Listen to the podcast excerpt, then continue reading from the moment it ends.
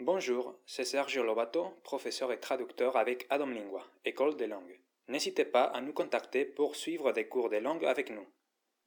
Aujourd'hui, je vais vous parler de l'omission des pronoms personnels. Comme vous le savez, en espagnol, on n'est pas obligé d'utiliser à chaque fois les pronoms personnels. À différence du français, le verbe conjugué suffit pour savoir quelle personne réalise l'action. Cela veut dire qu'en espagnol, il n'est pas nécessaire de dire je travaille, mais simplement travaille, c'est-à-dire trabajo. Qu'est-ce qui se passe si on dit yo trabajo? Cela dépend du contexte.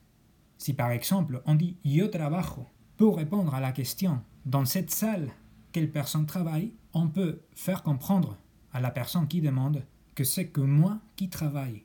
Le fait de rajouter un pronom personnel en fonction du contexte peut transmettre une idée additionnelle à celle du verbe.